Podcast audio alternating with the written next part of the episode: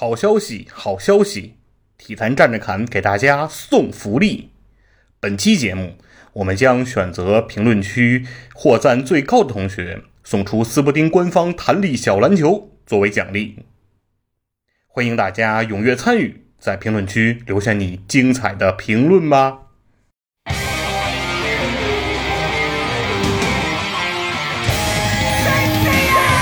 站着看体坛，体坛站着侃，站着说话他不腰疼。这里有光说不练的细菌佛，这里有 no 看就逼逼的七十一，这里有不懂球尽瞎吹的目击 NBA，这里有你想得到的，这里有你想不到的。站着看体坛，体坛站着看。播客公社出品，每周三更新，敬请关注。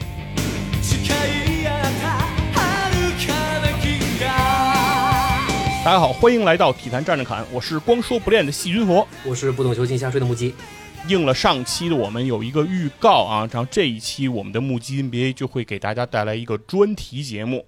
那这个专题节目呢，也是大家非常喜闻乐见的啊，是我和木鸡都非常喜欢的一个动漫作品。《圣斗士星矢》和 NBA 球星这样的一个话题，首先是在我们在做这期节目的时候呢，其实是做这期节目的就是构思的时候啊，是和木鸡进行了一个沟通。我说那个《圣斗士星矢》，哎，是不是喜欢？然后木鸡当时说，哎，《圣斗士》是我非常喜欢喜欢的一个动漫哈。对。然后我想问问木鸡啊，就是你是从多大开始看《圣斗士》的？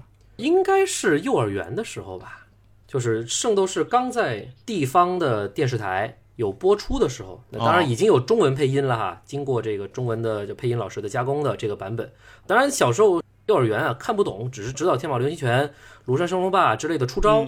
然后我咱们应该是差不多年纪的哈。小时候我不知道你们有没有玩过类似这样的面具、塑料面具的玩具。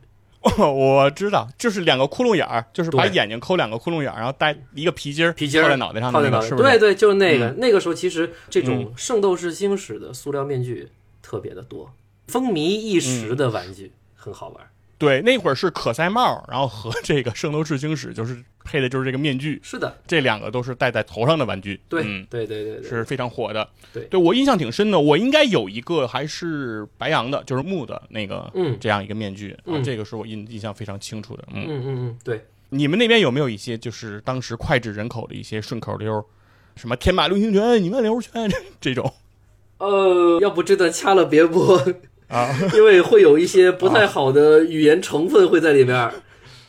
反正，在我们这边就是有一些，就是比如说刚才我说的那个啊，比如还有 那个凤翼天翔，嗯，刷墙，就就都是这种啊。我我们会有庐山升龙霸，然后后面接一句比较不好的话，哦，会会是这样的一个，嗯，对对，掐了别播啊。反正是在我们这边是跟家庭暴力会相关啊，对对对，会有那种就是你父亲和你母亲之间发生，嘿嘿，对，是就是这么个事儿啊。对，反正我发现，反正能明白，因为押韵就是这样押的啊。他为了是去这样押这个韵嘛，所以他就会出这样的东西。是这样子。总之，反正就是说明这个动漫，就是说在整个全中国吧，啊，无论南北，因为其实我和木鸡的生活环境其实差别还是挺大的。对，一个是像我在北京嘛，相对来黄河的北边，然后木鸡其实是在长江的南边。啊，对啊，其实这个差别还是挺大的。但是其实可以看到，就是我们。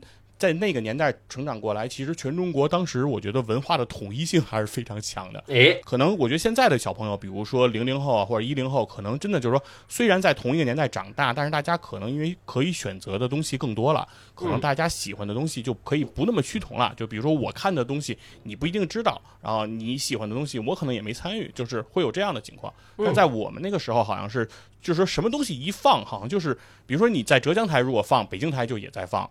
然后就都是在全国同一个时间段就都在放这个东西，是是。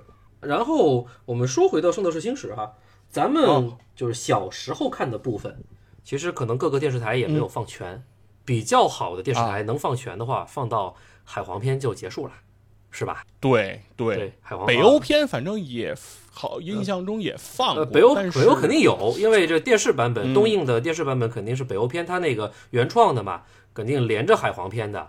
嗯，给我其实前面的银河战争系列，到后面的十二宫系列，再到北欧，再到海皇，在小时候我的印象已经当时是非常模糊了。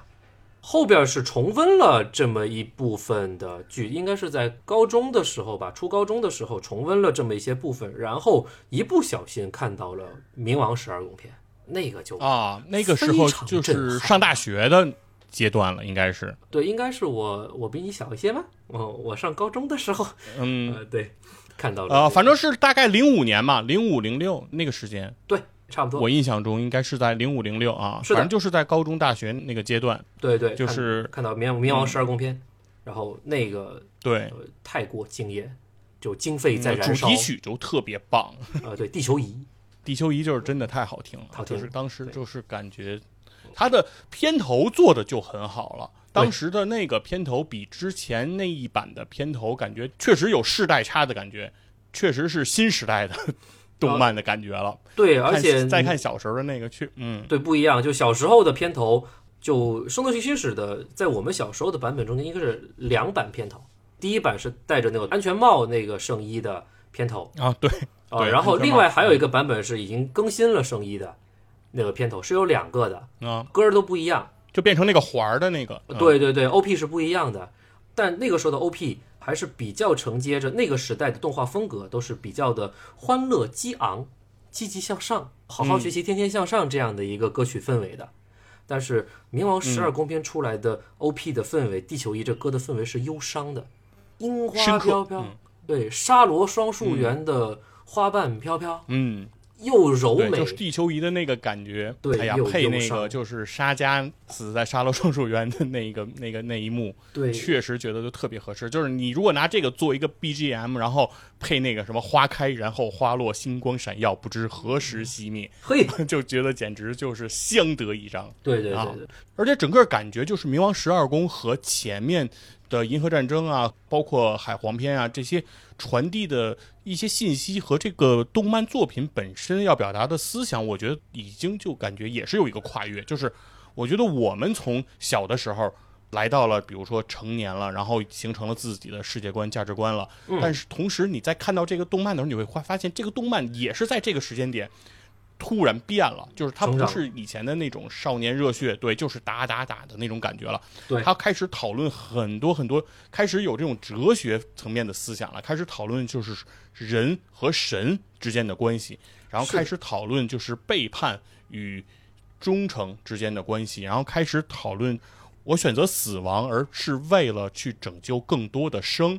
这样的一个关系，就是你会觉得车田正美的这个作品承载的东西开始变多了，不是一个简单的一个热血少年的那个状态了。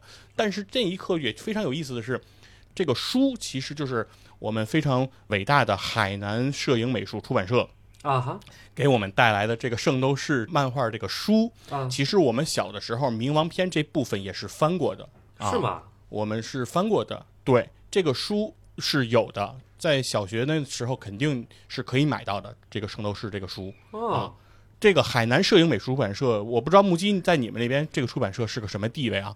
在北京这边，海南摄影美术出版社就是我们的集英社，就是我们的少年 Jump，对，就是所有的龙珠也好，圣斗士也好，什么乱马二分之一也好，就这些所有的这些漫画书，当时统通都是这个出版社出版的。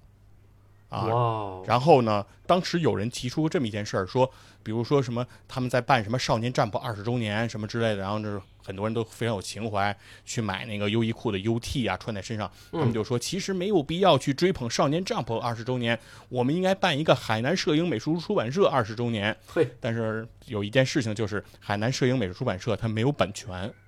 啊？难道当时都是倒过来的是吗？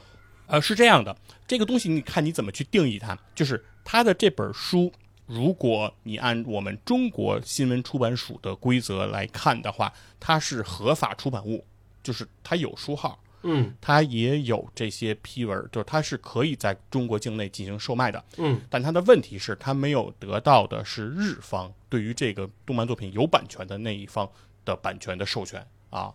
就是它是这么一个关系，就是说这个书没问题，就是它不像某些盗版书，比如说金庸的一本书啊《天龙八部》，然后呢，你一个小作坊你把这个书翻印了，然后你再卖，那你肯定是属于盗版书啊，嗯，你是非法出版物。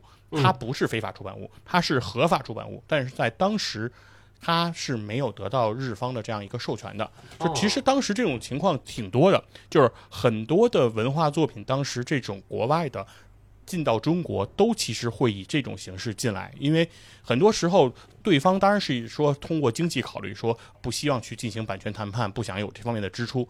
当然，另一方面就是，即便是想要谈判，也不知道怎么谈，也不知道跟谁谈，嗯，就是你也不知道对怎么去获取这个版权，但是这个东西又确实精彩，在国内又确实确实有受众，那所以说这个东西它就会应运而生了。但是随着后来就是我们加入 WTO 啊，然后等等，就是整个的这些知识产权的这种保护啊，也越来越完善了。那这些东西其实都都没有了。那这个机构，这个出版机构，其实在那一刻开始，它也就不存在了，因为它就没有这种存在下去的价值了，因为会有正版的、有授权的那些渠道的正经的东西就会进来了。对嗯我插一句，是不是？所以在咱们最早看见的国内能看到的漫画书里边，《圣斗士星矢》在封面的名字其实叫《女神的圣斗士》。好像是，好像是的。这个好像就是当时这个海南摄影出版社就给的名字，就是当时的翻译很多是他们来自己内部人员对每个东西做一个定义，然后他认为这个是什么啊，就是什么。嗯，啊，对，所以我印象中间叫其实包括女神的圣斗士。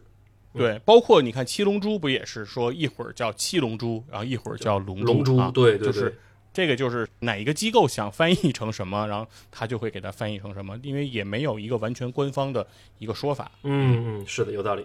同样的道理，就是机器猫不是也是这样的一个道理嘛？对吧？对就是哆啦 A 梦那个刚开始咱们这边都都叫人家机器猫那个机器猫那个那个应该也是咱们这边给人家的翻译，就是在日本那边从来应该没有这个叫什么 machine cat 就是这种对，是的，是的，这种说法。对，有道理。对对，所以这也是咱们的一个翻译。嗯对，反正这是咱们的一个回忆嘛。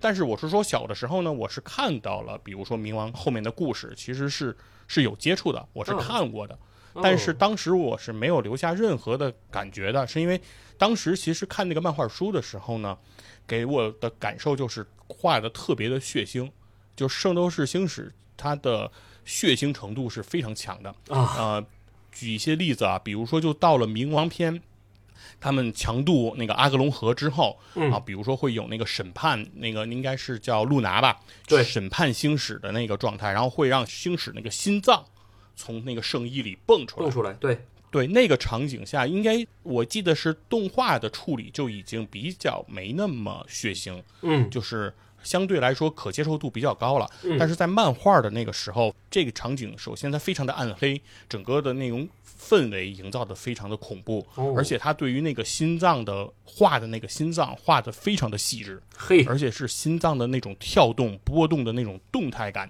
它甚至都在那个原画上都可以给你体现出来。嘿，所以那个时候，当时给到一个不到十岁的小孩来说，其实刺激感还是非常强的，就是会你翻到那一页的时候，都会希望赶紧翻过去，就是谨慎，谨慎，谨呃，慎。确实是会带来一些生理不适感，这是当时的感受。嗯但是嗯对于整个情节和内涵，其实当时是没有那么强的理解的。嗯，嗯嗯，所以也得感谢动漫把这个至少是冥王十二宫篇哈，因为就我个人的感官来说，冥王十二宫篇出完之后，我个人对接下来发生的冥王篇是很期待很期待的，但是冥王篇对我来说落差比较大，动画版本来说，呃，嗯情节推进过快，画的也不是特别细。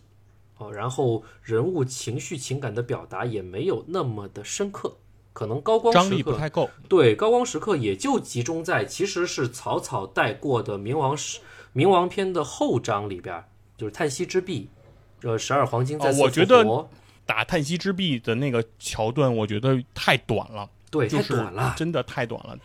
就是你看沙加那个沙罗双树园一 v 三，整个打了一集要多的时间，应该是九和十，嗯，应该是第九集到第十集的前半，应该都是这样一个过程。但是十二个黄金圣斗士在那儿去集结这么重要历史性的一个篇章，对，对。几分钟就过了啊。对，每个人一句话。完全，不是湘北的节奏。嘿，你说应该让每个人，你说回忆一集都行啊，木回忆一集，对对对阿鲁迪巴回忆一集是吧？对。迪斯瓦斯克回忆一集是吧？对，还有就是，其实多说几句，就是冥王十二宫篇跟冥王篇相比的话，带来的一些场景的爆点会不一样。嗯，冥王十二宫篇的爆点太多了，呃一个沙加一 v 三的事儿，嗯给你灌输了一个雅典娜之惊叹的这个概念。然后雅典娜之惊叹这个概念出了之后呢，又有雅典娜之惊叹的对轰这样的场景出现，然后再给两个 AE，对两个 AE，然后呢再给你一个第八感，阿赖耶识，阿赖耶识啊，第八识、第八感这种概念又出来了。嗯。然后前面呢再有一个铜虎的复活，就这些事儿太出乎意料了，不可思议的事儿在发生。啊！包括说把史昂这个人物引出来了，就前教皇从来没有露过面，在十二史昂的脸应该就是在冥王十二宫才第一次才第一次出现应该是对对，所以对之前的史昂出现也应该是戴着那个教教皇皇面具具的那对那个状态。对，所以对冥王十二宫篇爆点太多了，以及我个人确实从小到大对吴小强的好感没有那么强烈，除了对一辉稍微有那么一点强烈之外，对吴小强其他人员的好感没有那么强烈，但是对黄金十二人那还是好感很很强的。然后其实整个冥王十二宫篇的塑造的核心人物还是十二黄金的事儿。所以，呃，整个对我的观感是非常强烈的。然后到了冥王篇，回到吴小强的主角身上面，然后情节的爆点又没有那么多的时候，包括啊顺势冥王的附身之类的，后面的整个情节处理不细，画的也不细，整个故事描述的也不细，就没有那么有感觉了。然后后面草草的啊，大家都穿上神圣衣了，好啦，把冥王打败了，星矢被戳中心脏了，然后没了，结束了。再多插一句再多插一句，我个人嗯，就虽然官方不认可天界篇，但是我个人非常非常喜欢天界篇。就是阿波罗过来的那对那个序章是吧？嗯，对对对，天界篇序章啊、那个月亮女神那是阿尔忒弥斯，对吧？阿尔三特密斯，嗯，对三位天斗士，其中一位被认为是魔灵的弟弟，哦，真魔灵的弟弟。嗯这不是星矢啊，魔灵的弟弟，官方呃认证是某位天斗士叫斗马，反正魔灵不是星华，啊呃对魔灵不是星华这个因为在因为冥王篇的时候，那星华出来了，所以魔灵肯定不是星华了。嗯，对对，呃两两个人啊，魔魔灵跟星矢，呃一个丢弟弟，一个丢姐姐啊，然后互相不是嗯误会。天界篇把这个坑给补上了，呃，应该是叫斗马吧，呃，是天天斗士斗马是是斗马。魔灵的真弟弟。把这个坑补上之后，嗯。然后又引出了阿尔忒弥斯啊，又引出了阿波罗，然后就那个写的非常非常细的一个电影作品，我觉得从嗯。文学探讨，包括哲学探讨、神学探讨，非常非常深刻的一部片子。虽然官方没有给他一个好的一个怎么讲定位名分，名分，对，就是名分，就这个意思。官方没给他好的名分，但是我依然觉得它是一个极好的作品。这是题外话。对，而且你从这个哲学拔高的角度啊，其实我就觉得该往宙斯那儿拔了，对 就是该打到那儿了。看到这个情况，对吧？对对，嗯，波士顿海王打完了，然后冥王了，那你觉得嗯，该上去了，该往天 阿上阿。波罗、对，宙斯，该找找宙斯了啊，该让宙斯挨一顿天马流星拳了。就没办法，就是老车他自己愿意再去画一个冥王神话，画个 ND，嗯，然后 ND 呢又画的又慢，有生之年都不一定画得完，然后又怎么办？呃，就天界篇迟迟上不了日程，对吧？ND 都还没画完，先把呃，或者说其实老车也有一定的自己的想法吧。星矢是怎么醒过来的？这个坑得给他补齐了。嗯，天界篇反正简单的带过，星矢就是突然自己醒的，然后后面呢又又被那个雅典娜的那个神杖戳了一下肚子，哎，又彻底的把哈迪斯星矢那个体内的那个剑留下来的那些邪气给他抽走了，哎呀，星矢彻底复活，就把这么这个坑给补上了。那老车可能不想把这个坑那么简单的补上，所以画了冥王神话的 ND 啊，所以现在还在连载中间，可复杂了。我都还没追，我都没追，它特别细。N D 太细了，而且 N D 最主要的问题是它没有动画片嘛，呃，对，它没有影视化，对，对，画风又崩了。它纯漫画让大家看，反正就是肯定传播度和影响力肯定也会相对没有那么强啊。对 L 对 C 就比 N D 要好特别多特别多，就是其实我觉得跟它有动画片关系就特别的大，嗯，对，然后 L C 整个画风又极美，特别精致。它和那个之前 S S 的那个画风又截然不同了。对，很女性化走的是。另外一个一个路子的画风啊。对对对，反正我是觉得嗯 L C 里的史昂那绝对就是一个娘炮嘿，L C 里面娘炮啊，多因为在 S S 里的史昂就偏娘啊，对，有有喜欢史昂的可可以出拳，加加米尔高原的人都长这样。嗯。对，到了那个 LC 里面，对，就就是那样。但是总体来说，不管怎么说，可以说明我们对圣斗士的这个作品还是都非常的喜爱啊。不管是我还是木鸡，对然后不管在我们什么时期看到的这个作品，然后不管是我们今天聊起这个来，其实还是可以滔滔不绝，可以打开这个开关，我们可以再聊很多很多关于圣斗士的故事啊。那今天呢，毕竟我们还是目击 NBA，对，所以我们呢还是得强行啊，对，不是木鸡圣斗士，来。对，目击圣斗士呢，我们以后可以还可以接着做啊，还可以接着聊。我们聊每一期的时候，我们其实都可以拿圣斗士开一会儿头儿啊，可以我们都聊一会儿圣斗士，对，然后再聊都可以。嗯对，但今天我们先开这个专题，就是说，因为刚才木鸡也说了，其实我们对吴小强的感觉都没那么深，或者说对吴小强都没那么喜欢，这是木鸡的感受，也是我的感受，就是确实来说，吴小强来说，确实在这个作品里，我觉得给我留下的这种印象也好，或者说是追捧程度也好，或者是让我去支持他们的这种心也好，其实也都没那么强。对啊，包括其实我第一次看黄金十二宫，就是吴小强闯那个。十二宫的时候，嗯我甚至于都不希望他们去打败黄金圣斗士啊，我就觉得应该是十二个黄金圣斗士虐他们十二遍。嘿，然后这种感觉啊，因为觉得确实来说，黄金圣斗士在我们心中这种感受太强大了。对啊，因为这是在整个作品的前期，对于黄金圣斗士的整个的氛围的营造、整个的塑造，就已经拔到了一个非常高的一个层次上了。就告诉你说，雅典娜一共有八十八个圣斗士，然后其中最高等级的，然后。最厉害的神是这个黄金圣斗士，嗯，每一个黄金圣斗士他还都有一个宫，是吧？然后天上还都有他的这个这个星座，他的星座在黄道上，对，然后回后来你又知道了关于星座的问题，对吧？那是我觉得所有男生最了解的星座的这个话题，然后我估计就是从这个圣斗士来的，对吧？对如果女生在聊起星座这种话题，说我是哪个星座的，什么什么土象的、水象，咱都不懂，但是咱就能告诉她说，那你的这个星座是什么特点啊？就告诉她的就是你是狮子座的，那你的性格就跟艾欧里亚一样，对，就比较快。性如烈火啊，比较快，对，就是说给我们的影响。那所以说今天呢，我们今天的这个专题就是说，我们心中的这些 NBA 球星，如果对应到希腊的圣域啊，把他们去陈列到这十二宫当中，哎，那是他们都应当。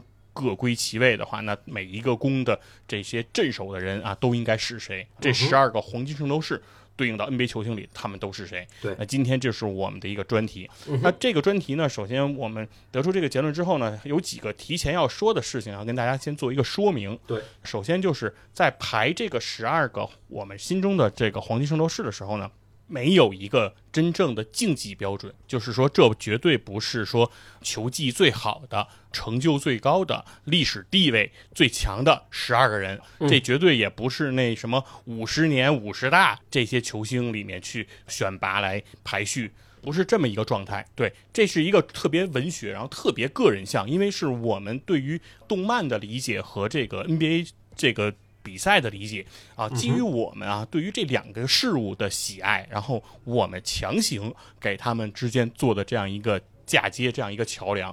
事实上，在这个世界上是没有这么一个真实的对应的，说谁谁谁一定是哪个黄金圣斗士，或者说，如果我把你的心中的最喜爱的那球星，然后排成了哪一个星座的这个圣斗士，你觉得说不对，这样把我的球星排弱了，这个也不存在啊。我们完全是基于可能他身上我们认为他契合的哪个点，我们就那么说了。如果说，或者说你本人是哪个星座的啊？你觉得说把那个球星排到我这个星座里，好像是我不是很喜欢这个球星啊，你也不用不开心啊，这些都是我们的一家之言。如果说在我们说完我们的这些想法之后，你有你的想法，那非常非常欢迎你在评论区去排你的这个黄金圣斗士啊，NBA 的十二黄金圣斗士，你排出你的这个组合啊，来告诉我们你是怎么想的，这个是我们非常非常欢迎的事儿啊。对对对，然后今天整体思路哈，那好那既然这样就是就整体思路，可能每个人啊都会有清奇的一些观点啊，所以包括我个人在内，应该今天会是会有特别 就让人琢磨不透的角度。嘿，还有这样的一个角度，硬扯把这个球星跟这个黄金圣斗士能够联系起来。所以欢迎各位来跟我们也同样找到让我们惊奇的角度来说出你的观点哈。对，就是你的角度多偏多歪都没事儿，因为我们可能已经就歪到不行了啊嘿，我们可能已经歪到姥姥家去了。对，行，那就闲话少叙了啊，直接进入今天的正题，我们就从第一个宫开始。圣域的第一个宫，白羊宫，这个是必必须的啊，白羊宫。嗯那我的这个十二黄金圣斗士里，我排出来的 NBA 球星的白羊座黄金圣斗士，嗯哎，我把它放到谁呢？这是我说得出来的第一个名字啊。对，第一个名字我就能让你们全都拍桌子，说不同意。这个名字是雷阿伦。哈哎，我排出来的白羊座黄金圣斗士是雷阿伦。哈哎，我连哈两下惊，讶了吧？我连哈两下，就是啊，就我我完全没有想过雷阿伦会被排在白羊的位置上面，为什么呀？气质吗？哎，对，为什么？我觉得首先是气质。哎，嗯白羊宫其实一共有三位白羊宫的黄金圣斗士的人选啊。对，因为首先前教皇史昂在二百四十三年前那个圣战里是白羊宫的黄金圣斗士，对。那在 SS 正传里的白羊座的黄金圣斗士是木先生，对吧？对对是会修圣衣的木先生。对，然后到了白羊宫呢，其实我们看这个动画片的时候，其实就能明白，白羊宫里除了有木先生以外，还有一个小孩儿，脑门上也点了俩点儿，对，贵鬼，然后和木先生一样，然后和史昂一样，这个爷儿仨啊，脑门上都点点儿，那你其实就能马上就能想到，贵鬼一定也就是下一代的白羊公公的黄金圣斗士了。对对啊，就感觉没跑了，只能是他。而且确实在欧米伽里头也是这么设定的啊，是的就是贵鬼接木的班儿。对。然后这三个人呢，是我首先认为我最有印象的，或者说在我心中给我留下印象最深刻的白羊座的黄金圣斗士是这个木先生。对啊。然后我说，为什么我把木先生会和雷阿伦放在了一起呢？嗯我觉得他们首先在气质上非常的相似。儒雅，呃，首先对雷阿伦叫什么？君子雷雷是不是？君子雷，而且是这个绝对是一个正面的说法，对绝对不是说那种啊君子见岳不群的那个君子，嗯哼，这个绝对是一个正面的说法，特别正面。对那雷阿伦这个谦谦君子的这个形象，而在整个黄金十二宫黄金圣斗士里，只有木被称之为先生。哎，想一想，对不对？对哎，只有木被称之为先生。是那说这个气质就能明显的感觉出来，哎，这两个人其实真的是在气质上，我觉得非常的相近。嗯然后另外一点呢，就是这个木虽然在这个包括在这个黄金十二宫和这个冥王十二宫中，它展示自己战斗力的场景不是特别的多啊，嗯就是没有像大家特别强的展现说木有多能打。嗯但是呢，我们能够看出来说史昂能够成为教皇，嗯那显然就是说在整个十二宫这些黄金圣斗士里的战力一定也是出类拔萃的。嗯，然后他的这个星光灭绝。木打出来的时候叫星光灭绝，对呃，那个史昂打出来的时候叫星屑旋转弓，对啊，对，这是根据能力不同啊，是吧？然后那个招儿的名字不一样，对，那这个攻击力，我觉得也是可以说是有一份攻击力的啊。那我们其实对应雷阿伦来说，雷阿伦的攻击能力，我觉得在这个 NBA 球星当中，其实也是出类拔萃的。嗯除了大家津津乐道的说雷阿伦有一手三分以外，雷阿伦的突破能力也是很强的。对，他并不是一个三分定点射手，只不过是到了他的职业生涯后期，他会逐渐的说是去以这种射手的形象更多的去出现。嗯但是他在前期作为九六黄金一代的代表性的人物，其实雷阿伦的突破能力也是非常的强的。嗯，在超音速那个时期，在雄鹿的那个时期，然后都是其实能内能外的一个好手。对，然后另外一点呢是木，他还有一招叫 Crystal Wall，对吧？水晶枪，这是一个防御性的招数，对吧？打开水晶墙，其实别人就不能近身，连毒气都不能越过水晶墙，嗯对吧？既可以抗物理伤害，还带魔免，是吧？是这样的一个防御的这个利器。对，那这个利器来说呢，雷阿伦，我认为他的防守并不是被人所津津乐道，就是没有人多少人去评论说雷阿伦有是一个多么能防守的人，嗯啊，防守能力是多么强的人。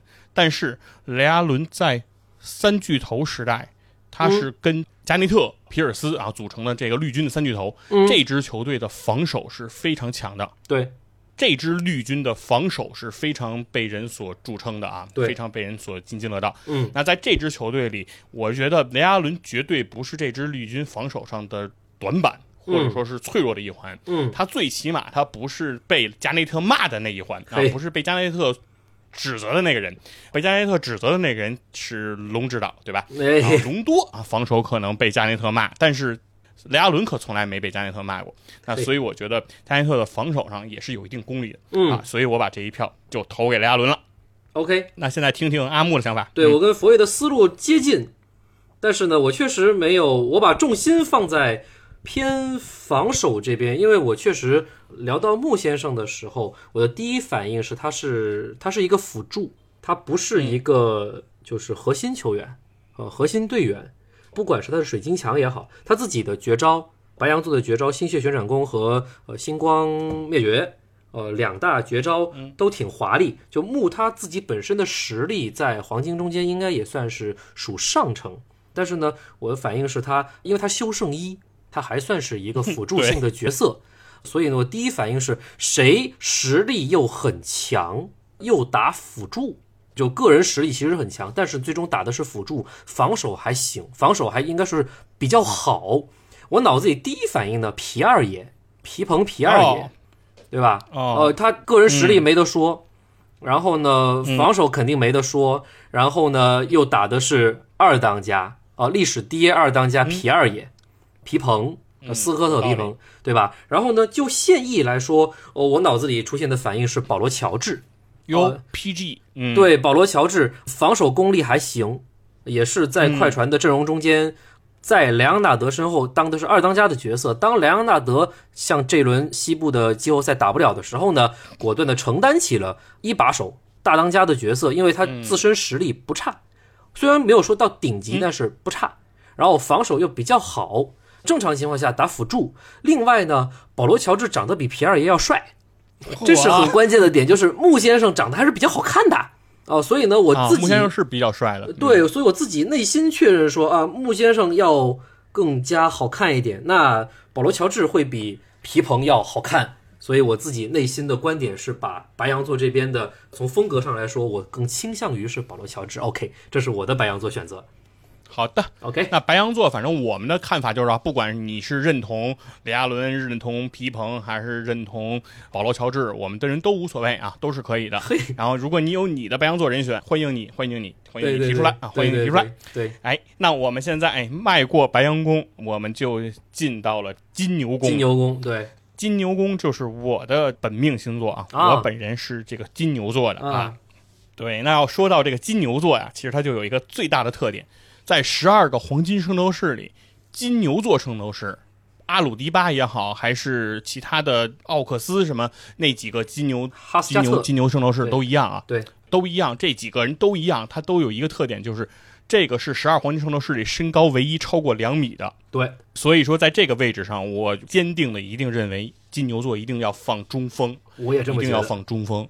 那如果金牛座要放中锋的话呢，那我会把金牛座放中锋。我的第一个人选在金牛宫呢，我会想放两个人、嗯啊，一个人呢是我第一人选，是我要说的，是我希望在如果说要放中锋，嗯我一定要在金牛宫放姚明。嘿，对我为什么要放姚主席呢？是因为因为我们是一个中文电台啊，我们是一个中国人的节目。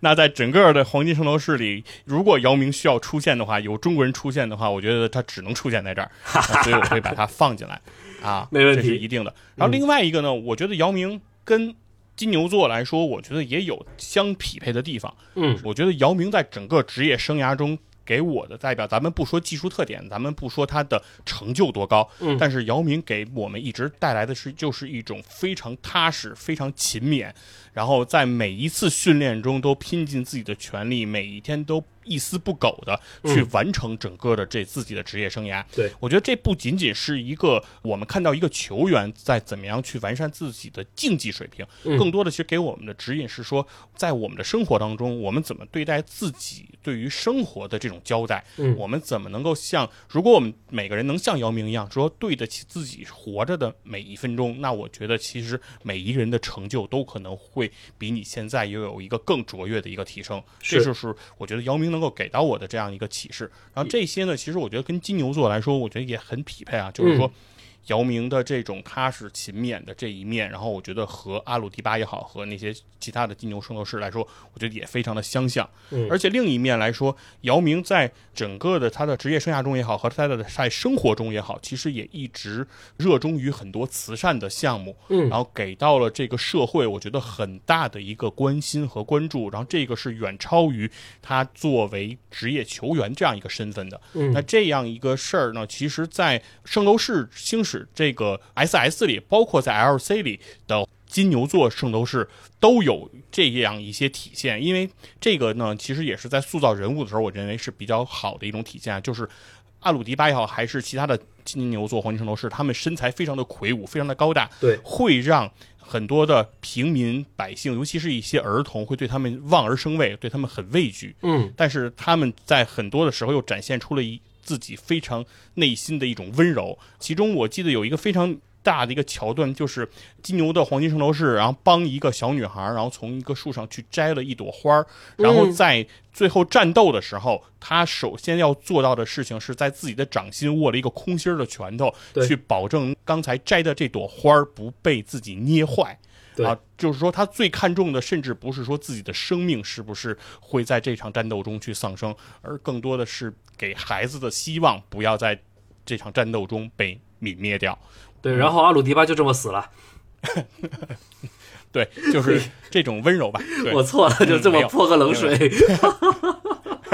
没有没有，就是说从战斗层面来说，确实是，包括其实姚明也是，其实金牛座也一样，就是比如说在黄金十二宫，星矢打掉的就是阿鲁迪巴的牛角嘛，脚对，对这种感觉，其实就像姚明，比如说他受困于自己的伤病，他的膝盖、他的脚趾，然后受困于这种巨人的这种巨人之种吧，嗯。啊，这种伤病可能让他的职业生涯在竞技层面上没有达到更高更好的这个高度、嗯。啊，然后有一种就是轰然倒地的这种感觉，但是这种感觉其实又让人们对他。不得不生一种尊敬或者惋惜吧，而且在姚明退役的时候接受过采访，就是说人们问说，那姚明你对你的职业生涯做一个什么样的评价？然后你给自己的职业生涯打多少分？然后姚明特别认真的看着记者说：“我给我自己的职业生涯打一百分。”嗯哼，说为什么我能我要给自己的生涯打一百分，就是我每天每一分钟我都在认真的去做这件事情。如果让我重新来一遍，我不会比我现在做的更好了，啊我就做到的就是一百分。我觉得首先。这个我对于他的这段话，对于我特别大的感受是说，不是说姚明他做到了这些，而是说他在做到这些的时候，他对自己的这个付出有着非常深刻的这样一个认知和评判。就是很多人可能并不是会在公开场合公开去承认自己说，我要是给自己打分，可能会谦虚的说，我打个九十分吧，打个九十五分吧，可能认为那已经是非常高的分数了。但是姚明问心无愧的说，我做到了，我就敢说自己做到了一百。那我觉得其实这个其实是更让我觉得更加应该去尊重的这种事情，就是一个人他敢于努力、敢于付出，并且敢于承认自己努力，我觉得其实这个事情可以给人带来更大的一个正向的一个激励。啊，嗯嗯嗯，果然这是我的。命星座。然后我的我的后一个人选，我后边再说吧。你你先说。行，果然是本命星座哈，就是已经升华到这么高的高度了，就反而比起来，我的候选人就显得滑稽了许多。呃，我们的思路是类似的啊，就是我不敢在金牛的这个位置上面排太矮的人，然后我排的也是个中锋，思路上面跟你类似，我排的是约老师约基奇。首先呢，哦就是约老师嘛慢，站桩嘛，呃、阿鲁迪巴，不管是阿鲁迪巴也好，哈斯加特也好，等等谁啊，就放招巨型号角，嗯，绝招啊，就是嗯站在那儿不动，双手就抱胸，插着双双手抱胸，然后就站着不动，但是什么招都能化解得掉。为什么？对吧？就是巨型号角虽然看起来慢，但是呢，在一些小动作上面，其实出招特别快，是你看不见的一些招数特别快。所以从慢的角度，那岳老师极慢，非常慢，呃，是个胖子，嗯，然后呢，从一些技术小细节的角度又很细，就是因为细，他慢，但是他能打得进，这是我对岳老师的一个感官。另外，对我来说，约老师符合金牛，我不知道岳老师自己本命星座是什么哈。岳老师符合金牛那个点，因为金牛这个星座本身有特别大的爱好，呃，佛爷应该特别知道，爱吃。金牛好 美食，金牛好美食，然后自然联想到岳老师对可乐和汉堡的钟爱，好吃。那以后就是奉旨喝可乐是吧？嘿，对对，可以，当然可以。嗯，对对，名正言顺了。哦，对对对对，所以金牛这个我思考半天啊，约老师吧，对，一个能吃的家伙，有一个慢慢吞吞的家伙，可以挺好，就就这么定下来了啊。那如果约老师咱们聊完了呀，我就把我的名字说出来了。对，因为啊，一说到金牛黄金圣斗士啊，很多人其实会抱一种嘲笑。尤其是在 S S 里，阿鲁迪巴这个形象就是基本上是属于在战斗还没开始的时候他就倒下了啊！不管是说被星矢劈个脚然后就放你过呀，还是被什么海魔女吹个笛子呀，被那个明斗士放个毒啊，对吧？对，都是感觉 战斗还没开始。最先离开战场的 就是阿鲁迪巴，对，就是金牛座，然后每次都招这种暗算哈，给人感觉就是那种出师未捷身先死的代表。那如果是中锋来说啊，我就马上想到了一个中锋，就是这个奥登大帝。嘿，可以，在恩比德成为大帝之前，对吧？对，奥登可是第一个被说大帝的人。对。在所有的人都对奥登抱有着极大的信心和希望，甚至有人说选秀再选一百遍，奥登也是状元，杜兰特也是榜眼。是的，是的。所以说啊，有这么高期待的一个人啊，但是呢，就是基本上可以说在 NBA 整个生涯中没打过一场好球，没有兑现过自己的一点天赋，和这个阿鲁迪巴在战场上没有发挥自己的这个一点实力。我觉得特别的相得益彰啊。然后另外一个，刚才讲到泡椒比皮二爷长得好看，所以母鸡更倾向于泡椒。那如这么说的话，其实阿鲁迪巴的颜值啊，在十二黄金圣斗士里偏下游，相对垫底，确实是偏低。对，有有谁比他更丑了吗？所以就别咱别谦虚了，就没有偏下游，就是最下，就是垫底。好的，对啊，难看最难看没有之一，那个。这么说呢，刚才放了姚明呢，那那那咱们就往回折一折，就是说，如果从颜值角度，对，那奥登我觉得也比较靠谱啊，也是，也是在在 NBA 球星里，颜值肯定也是偏下游啊，而且配合就是，比如说他的形象，因为。因为他的表情和他的精神状态，因为一直起来也没有那种意气风发的感觉，嗯，所以说在他我们看到他的这种照片啊，他的图像上，他也不会给人感觉他很帅。那所以说从颜值上也比较相符。所以我在这儿除了放姚明啊，我还可以放一下奥登。没问题，没问题，是个好选择。然后呢，接下来就进到这个双子了。哎呀，我一进双子，我心都虚，因为我都肝颤。对对对，因为争议星座来了啊。在网上，我觉得就是在公开网络上，你就不敢说双子座黄金圣斗士的任何话题。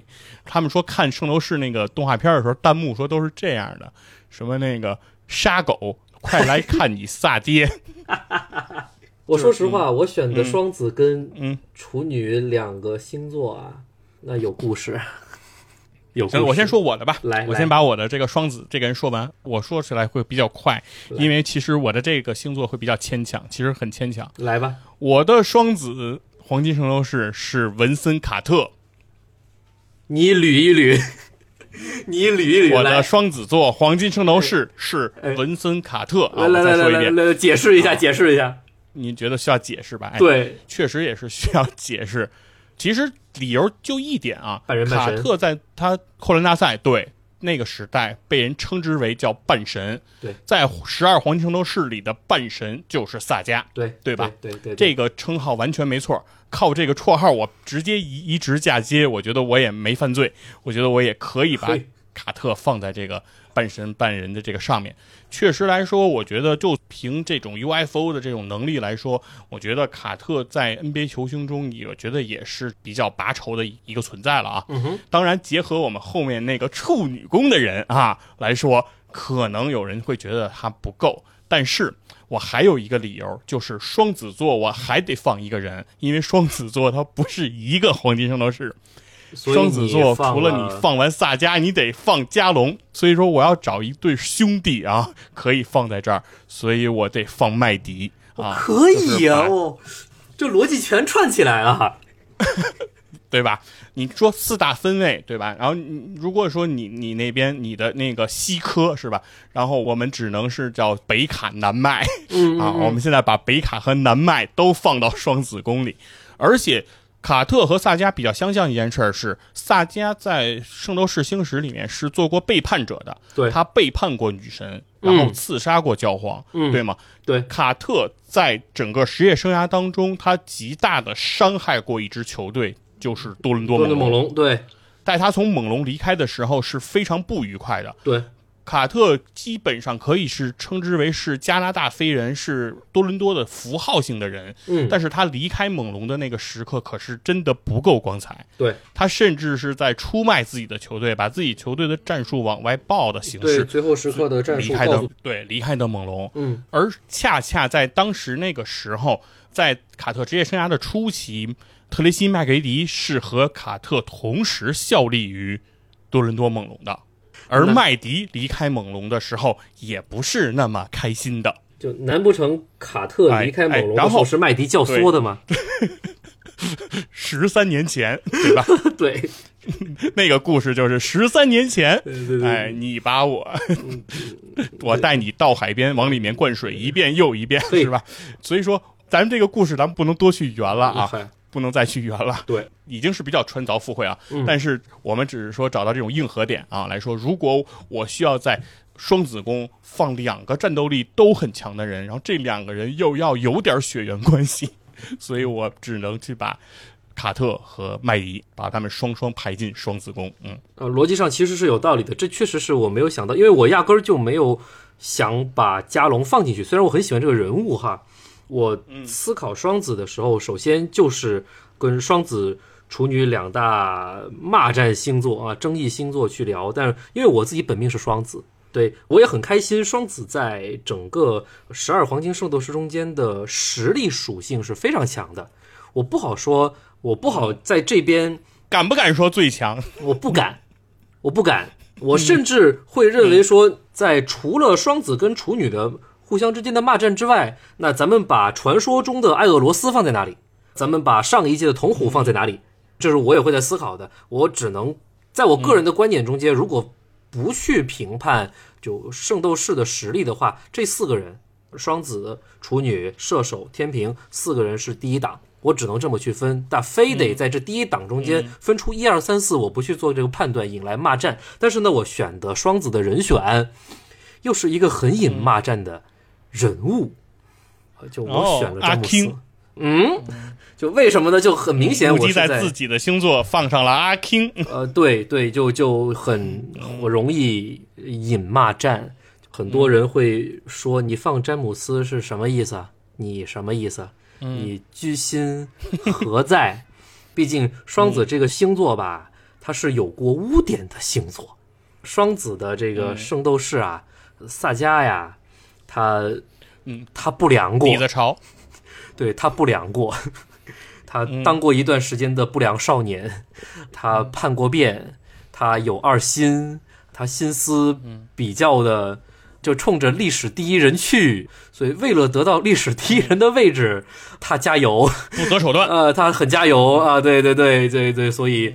出过一些奇招啊，出过一些不是那么正统的招，为了达到那个目的，他做出了决定一。呃，决定一 对，包括说他后期的发展呢，也确实不错，他达到了他的效果，他统治了圣域那么多年，就建立了自己对圣域的商业帝国，对哈，哈然后，然后他做出决定一的时候，受到了一个人的唆使啊，那这个人就是呃，那那那我不知道是谁啊，就是他的好兄弟，那至于是哪个兄弟 啊？对对对就是他南海岸的好兄弟。呃对对，我这个我不敢再继续说了啊，对，所以嗯纯从实力上来说，包括接近所谓历史第一人来说。詹姆斯配双子，嗯我在实力层面是能配得上的。至于所谓的历史第一人、商业帝国之类的，嗯，就这样吧。嗯呃，就大家能懂这个事儿，我我我我没有刻意想去干嘛，别骂我，对，欢迎在评论区骂我，到底是骂我还是不骂我，各位自行来判断。哎呦，我都慌了，对，说这个得慎之又慎，但是呢，我又挑了一个非常不谨慎的答案啊、嗯詹姆斯与双子座的萨迦进行一个匹配。从能力上说，我觉得完全没问题。就是比卡特来说，能力肯定是更加适合待在这个位置上啊。呃，对，然后多说几句的话，绝对的同意。呃，对，呃，双子的几大绝招吧，幻龙魔皇拳，嗯，让人就是产生幻觉，就是发生什么了。呃，勒布朗詹姆斯的传球功力，这种有有有非常惊艳的传球，让人摸不着头脑的一些惊艳传球，也是挺有幻龙魔皇拳的意思的。那银河星爆啊，那是绝招中的绝招。银河星爆那个震撼程度，跟勒布朗詹姆斯的暴力扣篮，包括钉板大帽那种爆炸式的感觉，异曲同工。对，也是能拼得上的。异次元空间，我就实在想不出能怎么扯了哈。就异次元空间啊，老詹的电影是要上了嘛，对吧？老詹化身卡通人物啊，异次元空间进入到异次元空间是吗？的硬扯扯成这样是吗？呃，好吧，就差不多是双子跟老詹是这种关系。OK，嗯，啊，那双子宫咱们告一段落的话，接下来这个星座其实真的不太好说，太难说。巨蟹座啊，巨蟹座是因为这个黄星斗士呢。在正传 SS 里面的这个角色的形象确实比较低矮啊，迪斯马斯克。对，然后在 LC 里面又很高大，是比较高大的，而且 LC 里面的应该是他赛奇，应该就是前任的，就是在一个圣战前的。巨蟹座的这个黄金圣斗士。是的，应该是在 L C 里面的教皇就是巨蟹座，对，所以那那他的实力肯定又是非常强的，非常强。那在黄金魂里呢，就是又把迪斯马斯克做了一个洗白啊，就是为了可能是圣衣神话不能有两个星座，它永远卖不出去，对，所以他呢又做了一个黄金魂，然后对，然后对水产二人组，然后做了一个洗白，对。那所以说呢，迪斯马斯克其实真的形象很复杂，但是特别深入人心，让所有人都。记得最清楚的那个形象，一定是迪斯马斯克死亡面具，迪斯马斯克对的这样一个形象。嗯哼，然后其实他的形象确实透着现在有那么一些低矮，或者有那么一些争议，或者有那么一些违反公序良俗。那所以呢，我在迪斯马斯克这个位置上，嗯，我现在就放上了阿德托昆博握手。介于字母哥啊，在。最近这些系列赛的这个表现，我现在把它放在这儿啊，这怎么说呢？小惩大戒吧，哈。而且我还有一个想象比较相像，是在于什么？就是字母哥的一个特点，就是长腿长脚嘛，他的那个。长腿长脚特别的明显，而迪斯马斯克这个圣衣，就是所有的巨蟹座黄金圣斗士这个圣衣的头盔，都凸显的就是这个巨蟹的这个长腿嘛，对对吧？所以说这个蟹腿也是非常的明显，所以说感觉上和现在这个字母哥的这个整个形象确实也有那么一点相像啊。对，那所以说也是希望字母哥希望能够。接受这种争议之中啊，能够看看未来能不能再重新扭转自己对于业界这样的一些评价吧，可不可以摆脱出这种啊负面的东西？这是我的一个安排。阿木，你的安排是什么呢？呃，对我，所以我反复强调握手啊。我的巨蟹宫很难排，迪斯马斯克人物争议太大，所以我排了两个人，其实也是对应了两代圣斗士。第一代就迪斯马斯克，呃，然后其实我跟你的想法是一样的，字母。近期风评不太好，那就把它安上吧，就就这么简单。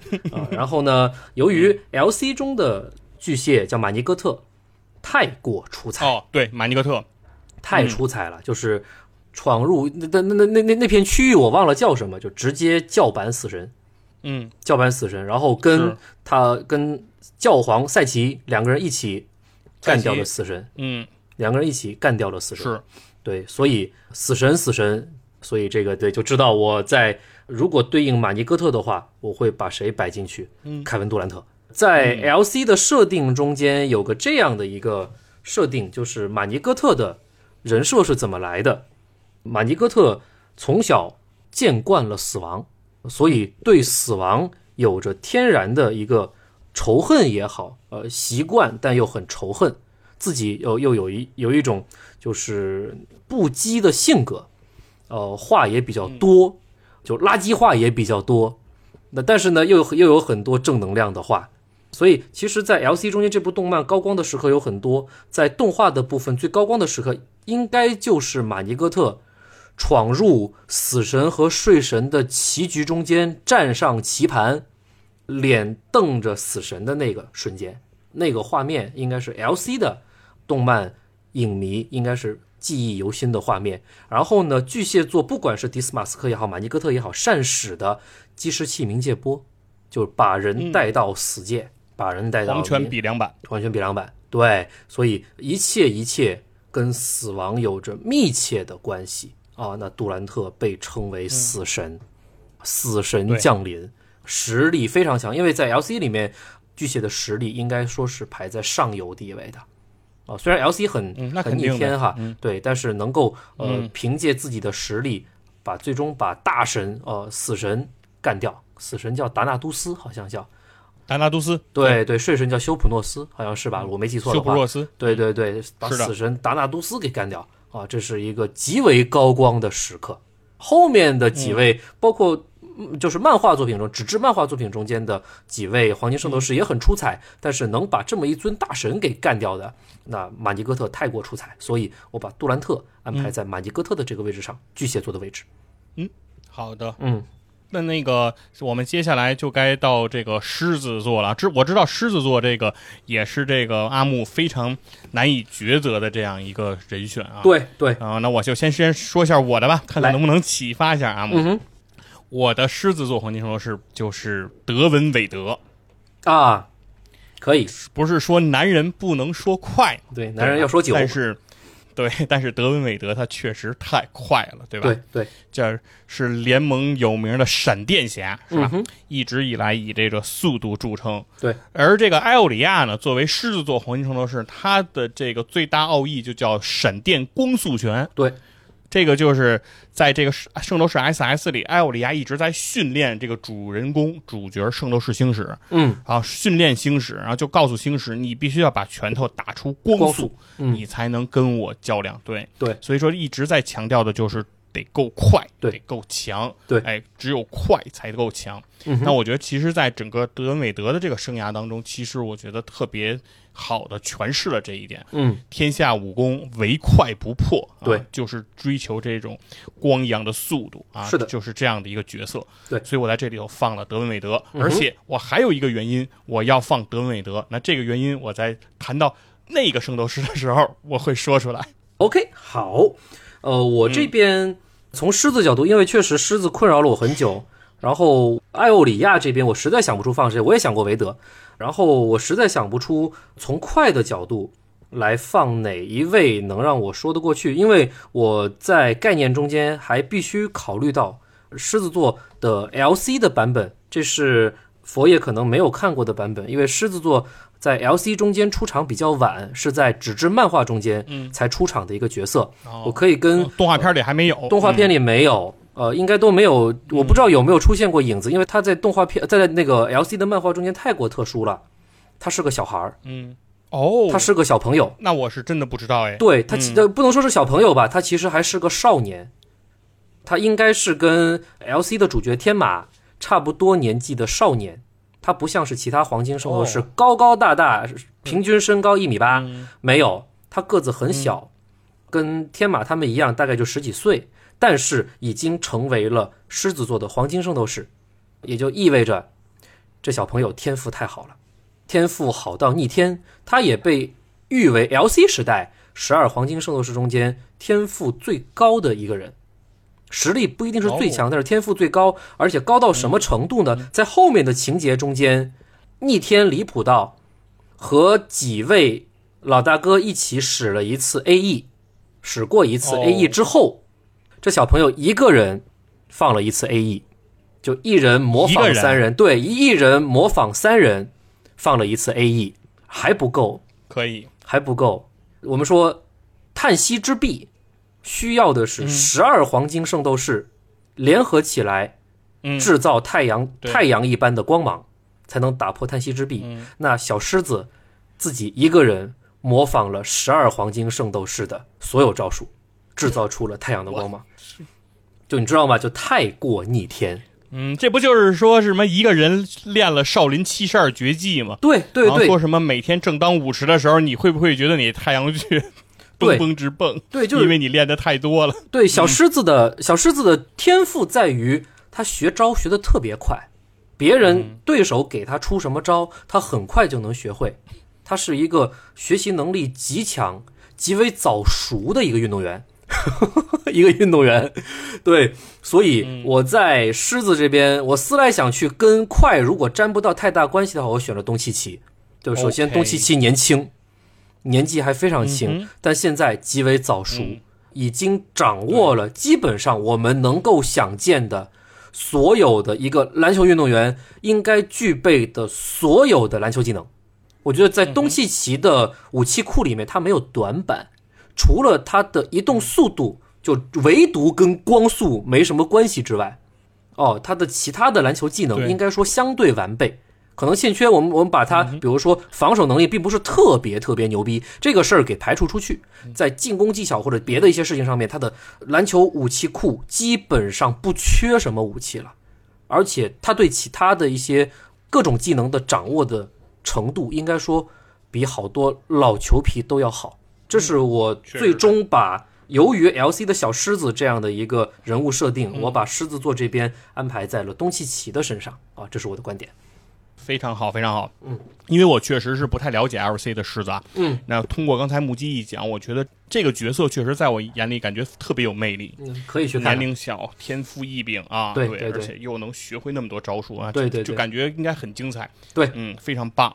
那接下来啊，咱们要谈的这个这个 宫，争议星座宫我，就我就不说了，我就不说了，你为什么我就不说说了啊？你为什么不说因为跟刚才 跟刚才通过刚才的交流，我知道了阿木的那个角色应该是谁，啊所以我我也是那个人，所以我就不说了啊。啊不不，，哎阿木，我我我我开始你的表演。啊，对对对，哦，我你我我我出人意料的告诉你一个答案，因为我知道你说的是谁。我们下午聊的时候，呃，有说过那个人，但是我没有选那个人，因为我知道你会说那个人，所以我不说那个人。哦，对我挑了一个特别 离谱的角度，那好吧，对那我那我还是说一下，呃说一下简简单的说一下啊。都可以，都可以，就就很合理，你的选择太合理了。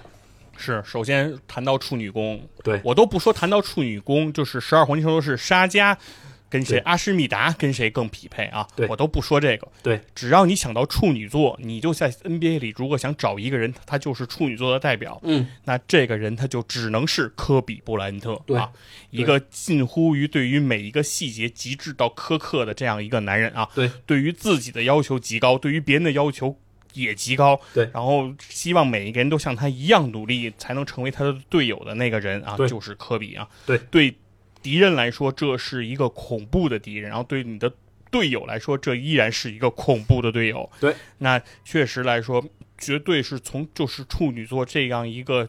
表象来说，只要是这个人，那就没有问题。对当然你要从黄金圣斗士的角度来说，从能力的角度来说，沙加沙罗双数员一 v 三，对那科比布兰特在在球场上那也是一 v 二、一 v 三、一 v 四、一 v 五，是吧？对，湖人的四个湖人的战术叫什么？一打四看，是吧？对啊，这个就是这个 洛杉矶湖人在某一个阶段的战术。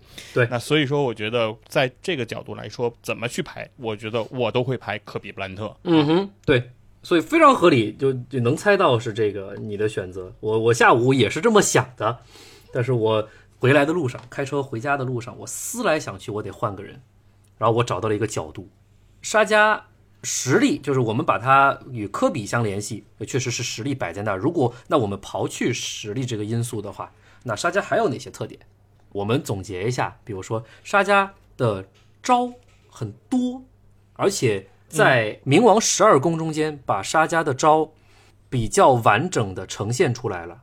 在我看来，沙加的天魔降服、魑魅魍魉、天无宝轮、天空白黑怎么忘了？对啊，天无宝轮啊，包括了什么六道轮回之类的这些招，嗯在我看来应该是十二黄金圣斗士中间最华丽的，就特效最多的那种吧，就不是简单的有个光影特效就能够完事儿的招，有特别特别多的影像化的，就是让人感觉说白了就极为华丽。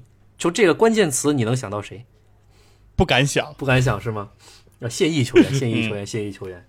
然后呢，沙加还有个特点嗯就是也是在冥王十二宫中间有描述到的，有有描绘过沙加小时候，我特别小的时候，一个人在那儿哭，小沙加圆滚滚的、胖乎乎的，一个人在那儿哭，嗯然后他在干嘛？他在与佛祖对话。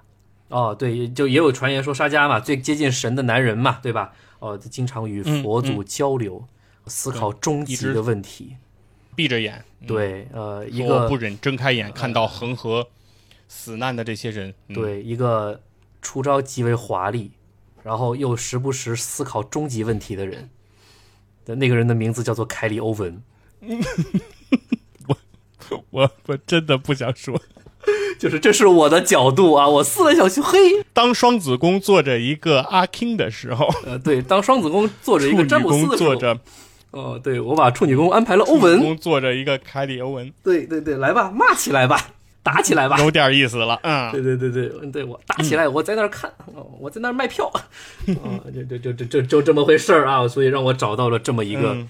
角度，哦，就这么这，对对，就这么过吧，不不能再说下去了。嗯，好，非常有意思的处女宫啊，非常有意思的处女宫结束。对。那我们赶紧就迈入天平宫。嗯，天平宫我放的人，其实在刚才阿木已经放过他了，而且而且阿木把他放在了处女宫前面的那个 那个那个人就是勒布朗詹姆斯啊，我把阿 king 放在了这个天平宫里。嗯哼，为什么我会把勒布朗詹姆斯放在天平宫呢？是因为大家都知道，童虎这个角色是在 LC 和在 SS 里都同时出现的两代圣战的这样一个黄金圣斗士。对然后他是整个在用自己的生命啊穿越了二百四十三年，然后是靠那叫什么冷冻大法是吧？让自己的心跳减慢跳动，然后来让自己返老还童，然后维持青春，对假死这样的一个一个一个一个方式。嗯，那在这里，其实如果谈到说假死呢，很容易是说说认为童虎是个老家伙，对，是个老东西。对，那应该放一个，就是说，比如退役球员是不是更合适？而我却认为，就是为什么要我想把勒布朗詹姆斯放在这里，是我觉得勒布朗詹姆斯是现在的一个可以帮助我们去连接。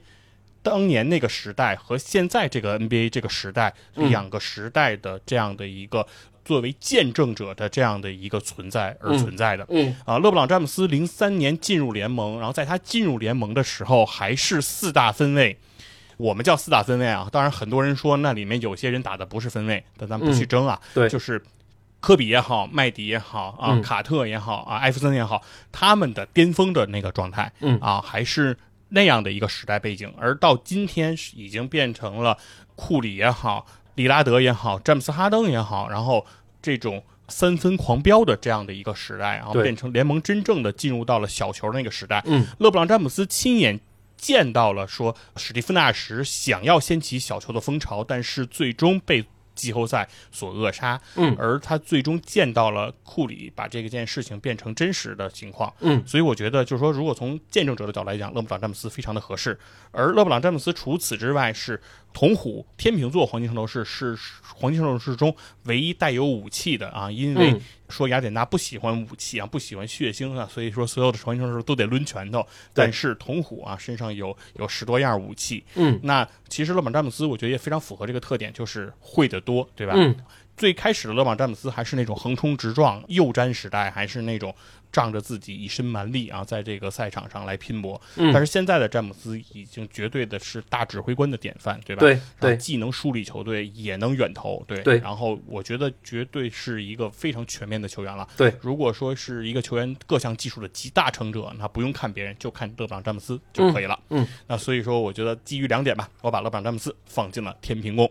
好，同呃佛爷前面关于同虎的表述，我的人选同样套得上克里斯保罗。哦吼，对对对，保罗零五年进的联盟，比詹姆斯晚两年，嗯。其实也是基本上两个时代的球员他都经历过了，传承两个时代，对吧？也够老了。嗯，然后呢，技术层面来说，嗯对技术层面来说也不差，对吧？一个也是一个技术嗯。能力集大成者的一个体现，除了矮没毛病。然后呢，嗯。呃，主要我觉得我为什么会把保罗放在天秤天平的这个星座上面，因为在冥王十二宫中间，铜虎有一个返老还童的环节。这个也是那边那部动画那个情节中间巨大的一个转折，巨大的一个让受众意想不到的一个状态，等于重新塑造了一个新的人物一样。这个人物又是从原本的逻辑中间出来的。那么说到返老还童，克里斯保罗的返老还童就在近两年发生，在火箭时代都说克里斯保罗已经不行了，四千万烂合同之类的这个梗已经成梗的时候，现在没有人再提四千万的事儿了。现在四千万这个事儿只是用来讽刺火箭的了。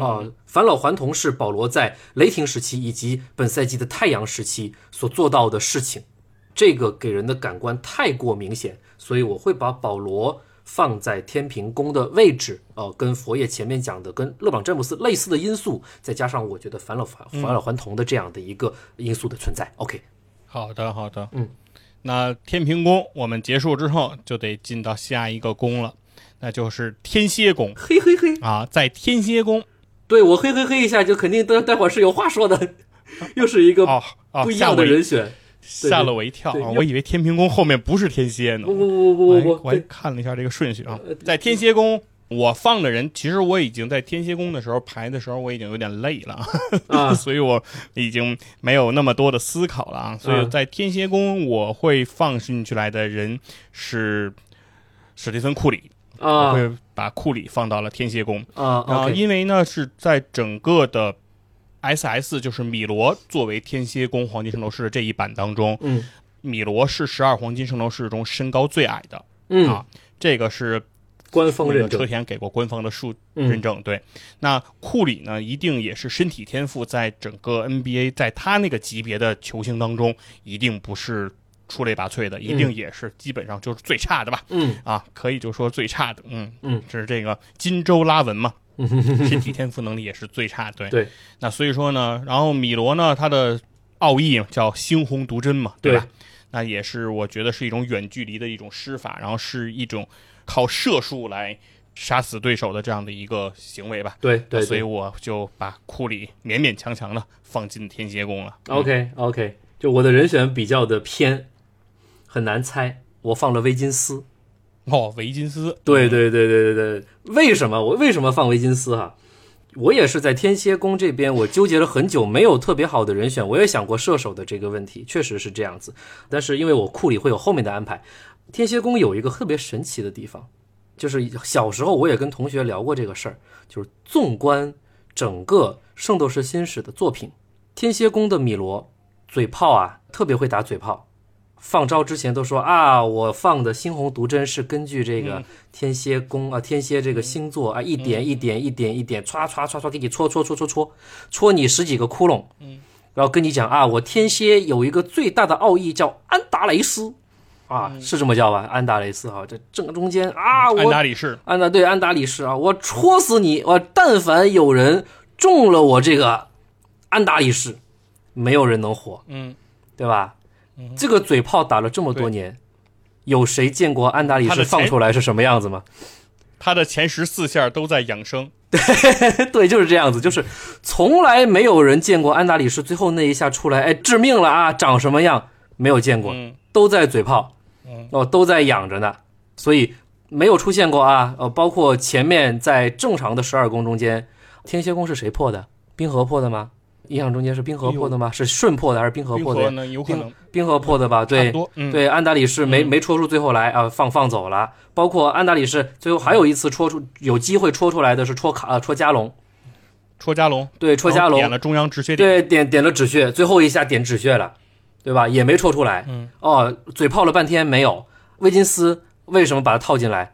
多好的天赋，几十年难遇难得一见的天赋。二零一四年入行的时候说，哦，这是下个詹皇，这身体天赋太好了。啊，他一定会成长起来的，不管在森林狼啊，还是在哪儿啊，还后来到了勇士，他一定会成长起来的，他一定会兑现天赋的，到现在还没有兑现。现在不知道接下来会在勇士有怎样的命运，是会被交易掉还是怎么样？呃，属于威金斯的安达里士一直没有出现，所以就在传说中间慢慢度过吧。所以就就就是我我是把、用这个逻辑把威金斯安排在了天蝎宫上面。OK，好的，黑的漂亮。嘿，那个 啊，对，那我们就该进到这个射手了。一对进到射手，我接下来要说出来的话，可能就会让人觉得我疯了。但是来吧，这个确实是我刚才已经铺垫好的。对在我刚才的我的狮子宫放的人是谁？大家还记得吗？对吧？那个人是闪电侠德恩韦德。嗯，啊、那我在射手宫放的人是谁呢？那放个哥哥是吗？沙克奥尼尔。哦，大哥，对，就是在那年的迈阿密，就是德恩韦德的第一个总冠军，对不对？嗯，带着他去拿到这枚总冠军戒指的，就是第一次东游的鲨鱼，对吧？从洛杉矶嗯东游到迈阿密的鲨鱼，对，嗯就是那一年的奥尼尔带着德文韦德，嗯然后拿到了这个总冠军。嗯哎，作为狮子座的哥哥，那我觉得这个东西，我觉得韦德叫奥尼尔一声大哥，那是绝对。绝对，奥尼尔是当仁不让的。嗯那这个只是其中一点啊，另外一点，其实我是想说什么，是说在今天这个小球时代的开始的时候呢，很多人都说中锋已经绝迹了啊。嗯当约基奇和恩比德，然后包括现在艾顿，然后开始崛起，然后大家甚至会觉得有一些奇怪的那种感觉，就是说，哎，中锋又复活了等等。对，但是我觉得是新成长起来的这批球迷，就是说在一零年左右出生的这些球迷，他们真的是没有见过，比如说奥尼尔真正在赛场上统治力的那种表现的这种情况。对，而不像我们刚刚接触 NBA 的时候看到的那些集锦画面，就是奥尼尔去把篮板扣碎的那种镜头。不会再有这样的镜头了。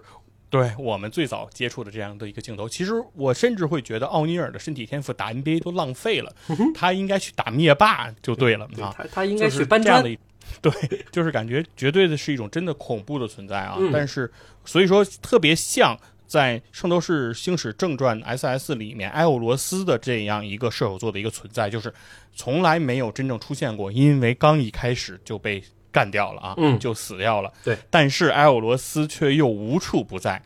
人马座的圣衣啊，是所有的圣斗士里面响应速度最快的啊。对哪里有危险，哪里就有人马座圣衣。人马座圣衣使命必达啊！对对对就是不知道是哪家快递公司寄这个人马圣衣的，当时对对对，真的是快。但是我就觉觉得就特别像奥尼尔说，对于这种新的球迷的那种感觉，就是说你们可能从来没有见过这样一个人，他的在赛场上的统治力的这个表现，嗯。但是你们却经常看他的节目，你们嗯。却经常看他的五大囧啊，这个人经常会活跃在媒体当中，嗯。那这个人依然会在今天影响你的这个世界观也好，去影响你的生活也好，但是你却没有真正的见过他的战力，所以我把这个人放了奥尼尔。对，这是特别有呃逻辑就很讲得通的一个选择。对我的选择，因为确实在 SS 的正传中间，我的艾俄罗斯这边我确实好难选，所以我又把自己逃到 LC 上面去了。LC 上面的射手的黄金圣斗士叫做希绪福斯，那是一个长得极帅，然后内心极为温柔的人，然后这是一个射程极远的人啊，没办法，这射手就黄金圣斗士这个功力就在那，有个弓啊，对吧？射程极远，长得又还不错，然后内心极温柔，所以呢，我选是选了史蒂芬库里的，我把库里摆在了射手的位置上。哦，对，呃，首先射手，射手，射手嘛，对，跟库里的特性是像的，长相上面也是让人感觉很温柔的一个长相挺好的一个一个一个小伙子。然后呢，有一个点是我觉得比较的能够契合得上的，呃，佛爷看过 LC 的动画对吧？呃，希绪福斯嗯在圣域中间，在就上一届圣斗士的圣域中间也是领袖级别的人物。对 LC 的呃粉丝来说，应该我如果没记错的话，管他叫政委。不知道为什么我没去深究，管希绪福斯叫政委，管这个山羊座的阿尔希德叫做军长，他俩的小 CP 哦出现的。那希绪福斯除了政委当这个领袖之外，它有一个特点是在后面漫画的中间，纸质漫画中间说到的，因为在 LC 的故事情节中间，LC 的双子也叛变了。跟 S S 正传是一样的，也是双胞胎。呃，然后双胞胎老大那个原本也是个好人，也叛变了。叛变的原因是什么？也是为了争教皇。这个部分故事是一样的。那双子座的叛变中间很大的一个因素是什么呀？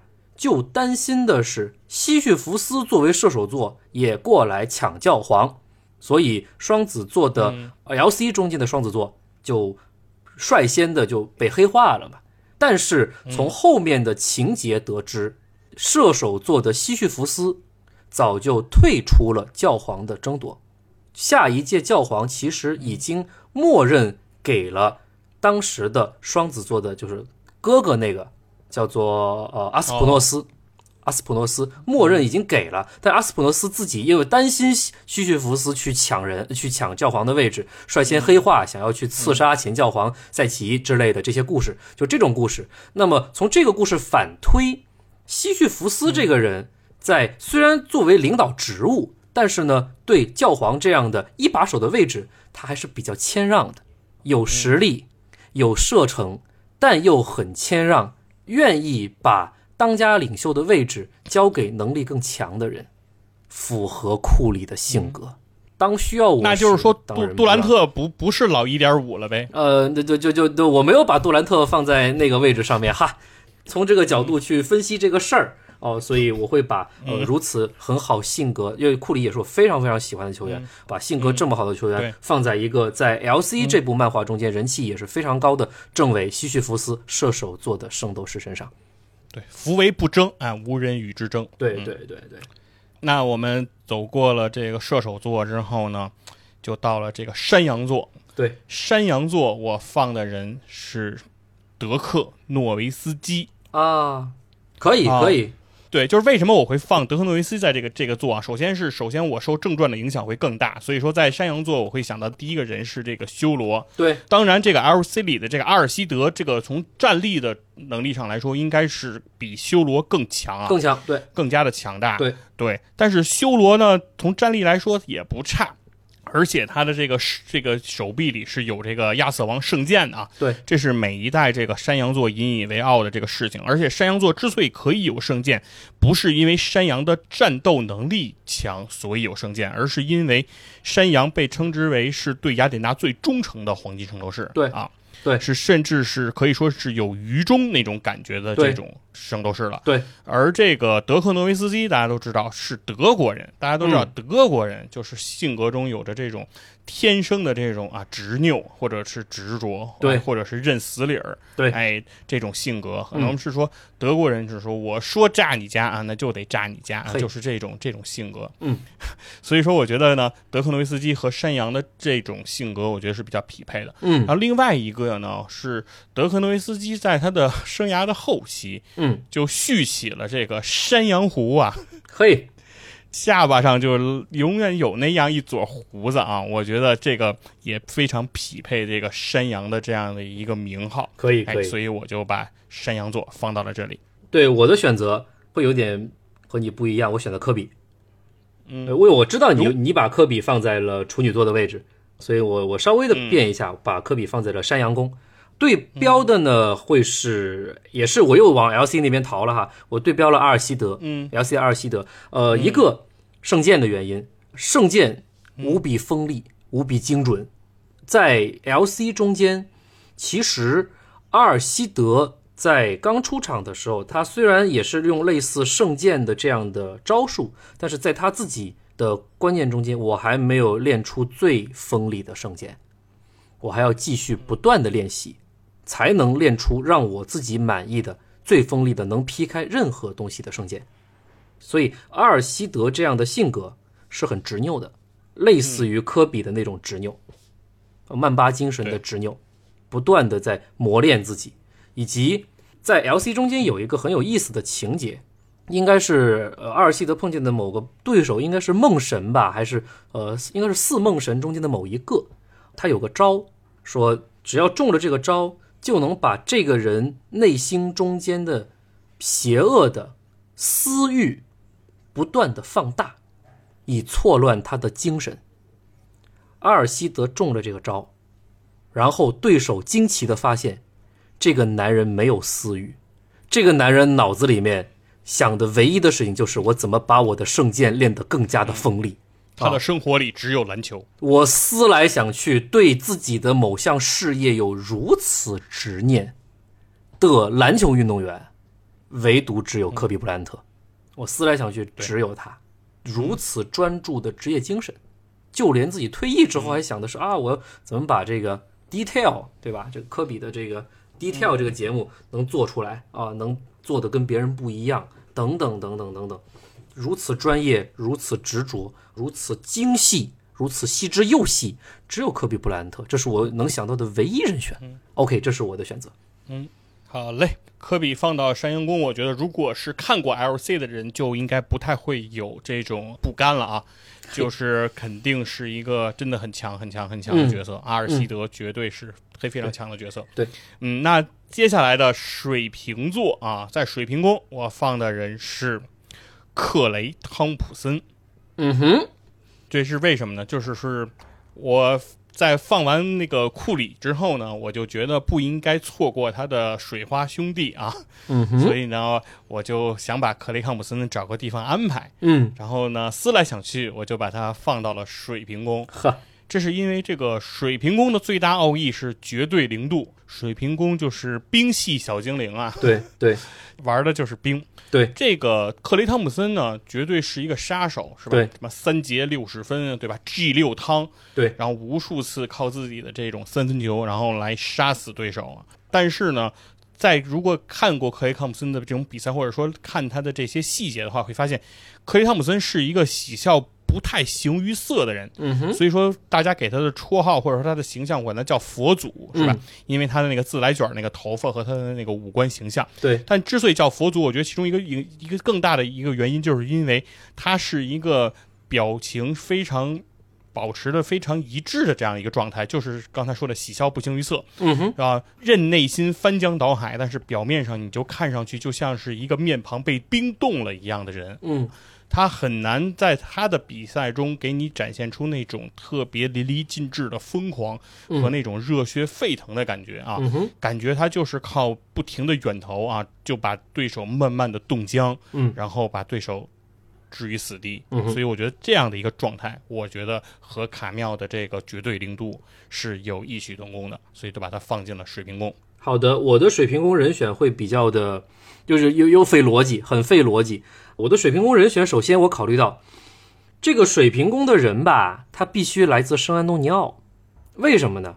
美国那边做了一套《权力的游戏》版本的 NBA，NBA 之《权力的游戏》，就是把《权力的游戏》那部美剧中间的各种元素套到 NBA 的球员或者是球队身上。而《权力的游戏》这部美剧中间的重要的一一个元素，异鬼，来自北境之外的异鬼，圣安东尼奥这批人，是北境之外的异鬼，他们的出场自带雪花，冰冰凉凉，这是一个元素。第二个元素，圣安东尼奥那边的主持我不知道，就是现场解说我不知道佛爷有没有听过。但凡是圣安东尼奥嗯，没有，马刺的比赛，马刺的比赛如果用的是本地的圣安尼东尼奥的就直播信号源，美国当地的解说，那个解说员特别有特点，遇到好球之后一定喊妈妈。对，你可以去听，那就是冰河，那是冰河。对对，就是这个梗，就就圣安东尼奥的解说遇到特别神奇的球，就像很有意思的，呃，我们其实看 NBA 多的呃球迷会知道，像萨克拉门托国王当地的解说哦、会经常说一句话，呃，You don't like that, you don't like NBA basketball，这个都不喜欢，你看什么 NBA 啊？对吧？很多就口头禅会出来的，然后圣安东尼奥解说就是遇到什么情况，哦，妈妈，叭叭叭叭叭，然后说后面说一大堆，我想到了冰河，就是冰系水平这波人，不管是卡缪还是冰河还是谁，一定要跟圣安东尼奥扯上关系。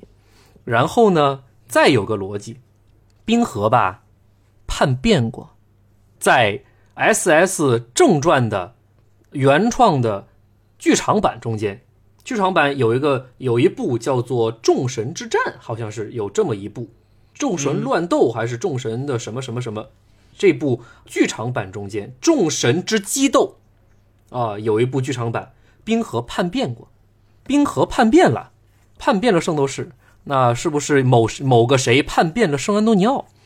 我指的是谁？啊，我我我在说谁？哦，一套逻辑下来，思来想去，卡妙的人选蒂姆·邓肯啊，这是一个很绕叛变了，谁？这是个很绕的逻辑。我的我的逻蒂姆·辑是邓肯叛变了谁？没有没有，卡妙的人选蒂姆蒂姆邓肯，原本有一个要继承，哦原本计划中间要继承伊博的那个谁叛变过，对，我知道，知道，知道，知道。呃，阿尔德里奇啊，嘿嘿，不是不是不是，后来说自己那个心脏还不好啊。呃嘿，对，呃就是他，就是他。呃，谢谢谢谢谢谢佛爷保护我啊，对嗯对，所以在这么一道绕的逻辑之后啊，这这这个这个这个邓肯喜怒不形于色的 OK，石佛冰冰凉凉的嗯啊，圣安东尼奥冰冰凉凉的异鬼等等，就把这个这这功给过去吧。哎，对你，哎，我发现也确实是，你看克雷汤姆森被叫佛，嗯被叫佛祖，对，然后这个这个邓肯也叫石石佛啊，就是大家其实都会都会把这种这个喜笑不形于色的人会往佛那个方向去靠，对对 有点意思。对对对，最后了，好，那今天咱们就正好最后这个就赶紧收尾了吧。嗯，我的最后这个人选，其实刚才阿木也已经提到了啊，这个人选就是对球风华丽，球风华丽然并软。啊，对，然后这个星座就是以这种美丽著称，对吧？这个星座美的不像个男人，是吧？啊，比女人还要美，对吧？嘿嘿他的名字就是就就是这个美的代表嘛。啊哈他的名字在这个罗马神里就叫维纳斯嘛，对吧？啊哈，在希腊神里，他叫阿弗罗狄，吧对对啊，那这这就是双鱼座嘛。那对这个人一定要打球的时候一定要非常的华丽。对但是大家都知道阿弗罗狄的战力水平啊，对他这个不管是什么食人、什么什么什么玫瑰啊，红玫瑰还白玫瑰啊，对不管他打出什么色儿的玫瑰啊，对其实都没有什么卵用。那这个人其实就像极了啊，像极了不好好工作，每天那个干着乱七八糟的事情，然后然后 手里攥了一堆比特币，就不好好上班的这个凯里欧文啊。嗯刚才阿木也已经提到这个人了，刚才。是把凯凯里欧文已经排到前面了啊，对对对但是我最后一定要把凯里欧文放在这里，好。这也不仅仅其实代表要把凯里欧文放在这儿，而是更多的其实就像把字母哥放到了巨蟹宫，我觉得是一样的，其实是嗯。代表着我们一种价值观的一种认同啊，啊就是说到底是什么样的精神、什么样的人啊，是我们更加器重、更更加认同、更加去认可的，而什么样的东西不是我们希望自己在自己的生活中去追求的，其实更多的是表达的是想是说这个东西，所以会把凯里欧文放在这里，嗯。OK OK，我在思考的时候，我当时巨蟹宫包括双鱼宫这俩水产二人组我都摆在一起，我的思考逻辑是高薪低能，但是我在巨蟹这边我实在找不出谁特别特别的高薪低能，但是双鱼宫这边我是绝对能够找出高薪低能的人的。所以，我把这个位置安排在了呃我们熟悉的一个长得非常非常好看，但是高薪非常低能的一个球员，叫做钱德勒·帕森斯。高富帅，对，高富帅钱德勒·帕森斯长得确实在我个人的审美中间，算是我看过的 NBA 球员中间颜值天花板式的人物，真帅，没话讲，就很符合欧美审美的那种帅，就就连我们亚洲审美也觉得说这真的是长得好看，尤其是穿自己的那种便服的时候，不是穿球球员制服的时候，穿便服的时候，哦，西装西装也好，休闲装也好，真的长得太好看了。然后就这样的男人，就泡妞太容易了，就妹子妹子不缺的，你知道吗？我恨这样的男人，听出来，对酸葡萄心理啊，酸狐狸心理是吧？